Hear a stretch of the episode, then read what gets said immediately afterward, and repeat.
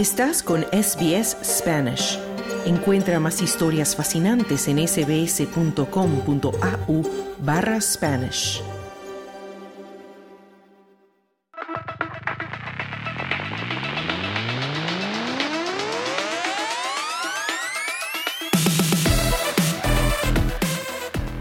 Llegamos al momento de los deportes este fin de semana de Australia en español.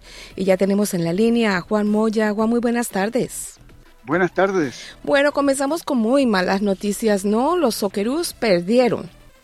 Efectivamente, perdimos dos por uno frente a Corea del Sur y el mayor problema, el, el dramatismo fue que perdimos en el minuto eh, 90 más 6 en Corea nos empata con un gol de penal. Australia ganaba 1 a 0. Ya no quedaba nada para que terminara el partido y Australia poder avanzar a las semifinales.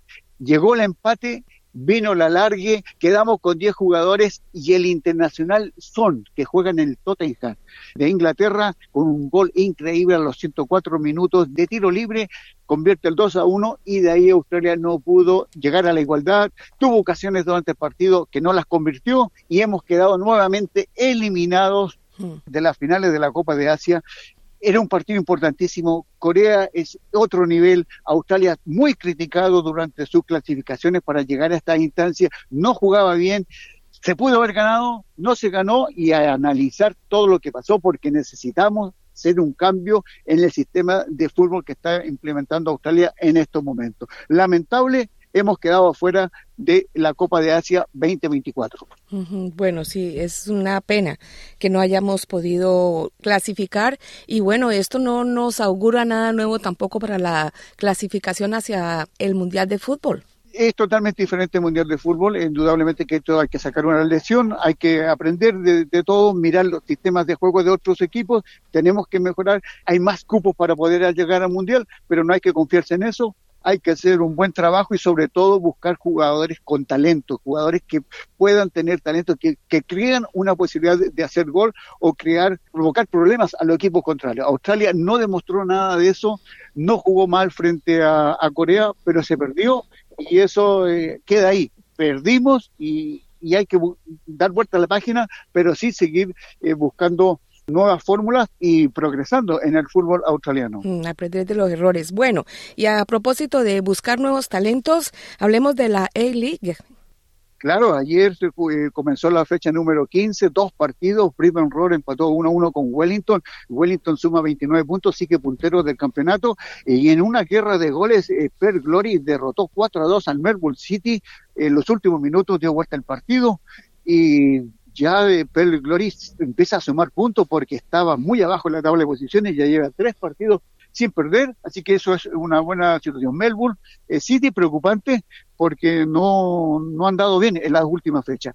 Hoy para la televisión, Adelaide se enfrenta a Central Coast, el actual campeón del fútbol australiano. Y en damas tenemos también partidos donde eh, Western eh, United se enfrenta a Central Coast en Hobart, partido a las 2.15 de la tarde, ahí en la isla de Tasmania, eh, el primer partido del fútbol eh, femenino de la fecha número 15. Y otro partido interesantísimo, va a ser Sydney frente a Per. El puntero es el City femenino con 29 puntos.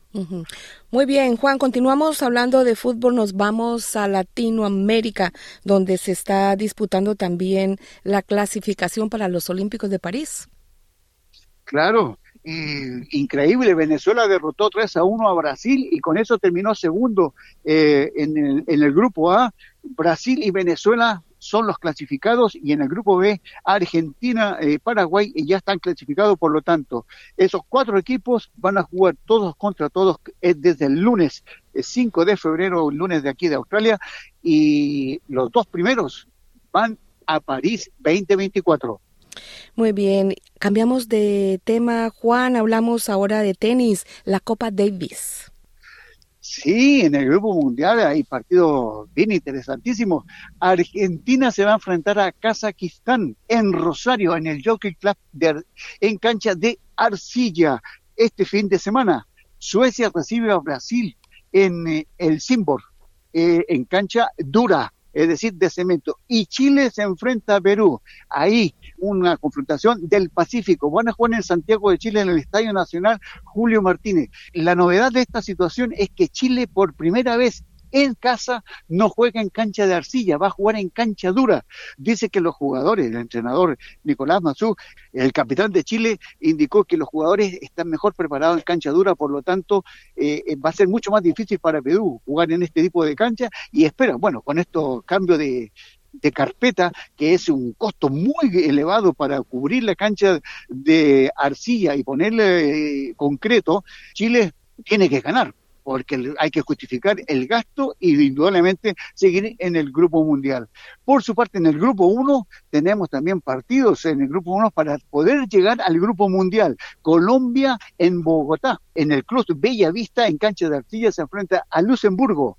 Ecuador frente a Egipto en Salinas, también en cancha de arcilla, y México frente a Dinamarca en Zapopan también con carpetas de arcilla. Ahí están más eh, lo que va a ocurrir el fin de semana en la Copa Davis, dos, tres países que buscan quedarse en el grupo mundial y tres equipos sudamericanos, latinoamericanos, tratando de llegar al Grupo Mundial. Interesantísimo lo que ocurre en la Copa Davis 2024.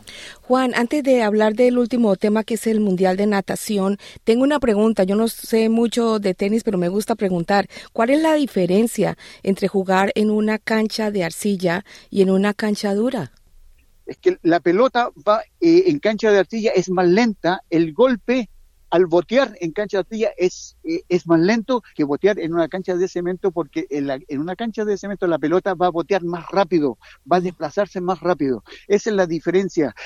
También el, el deportista tiene que correr más. En una cancha de cemento el roce es menor, por lo tanto tiene que tener más velocidad. En cancha de arcilla es un poquito más lento porque también con tierra batida el el tenista corre de un lado a otro, se afirma con la arena que va quedando alrededor y el, la pelota amortigua más y es más lento el desplazamiento. Por eso, eh, eh, en el caso de Chile, que cambió por tradición, siempre juega en cancha de arcilla, cambió a cancha dura porque cree que va a ser más rápido y los jugadores están mejor preparados para correr más y que la pelota venga más rápida. Bueno, ojalá que tengan suerte con eso. Gracias por la explicación, eh, Juan. Y terminamos con el Mundial de Natación. Claro, el Mundial de Natación se está realizando en Doha, en Qatar. Aguas abiertas, natación artística, saltos, waterpolo y piscina.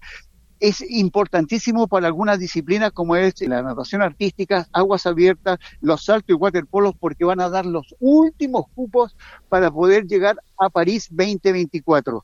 También no va a ser eh, en, piscina, no van a estar los grandes eh, nadadores. Eh, algunos nombres ya se han borrado, producto de que ya están preparándose para llegar en el pic, con lo más alto a llegar a las Olimpiadas. Pero indudablemente que la atracción de un mundial siempre es interesante en Qatar. ¿Quién iba a pensar que se iba a hacer un mundial de natación en Qatar, en Doha, en aguas abiertas y todo lo demás? Pero es importante porque hay muchos países sudamericanos también y latinoamericanos que están tratando de eh, sumar los puntos suficientes o tener un buen resultado para poder llegar a las Olimpiadas. Bueno, Juan, muchísimas gracias por este resumen deportivo en este fin de semana de Australia en español. Buenas tardes, buena suerte.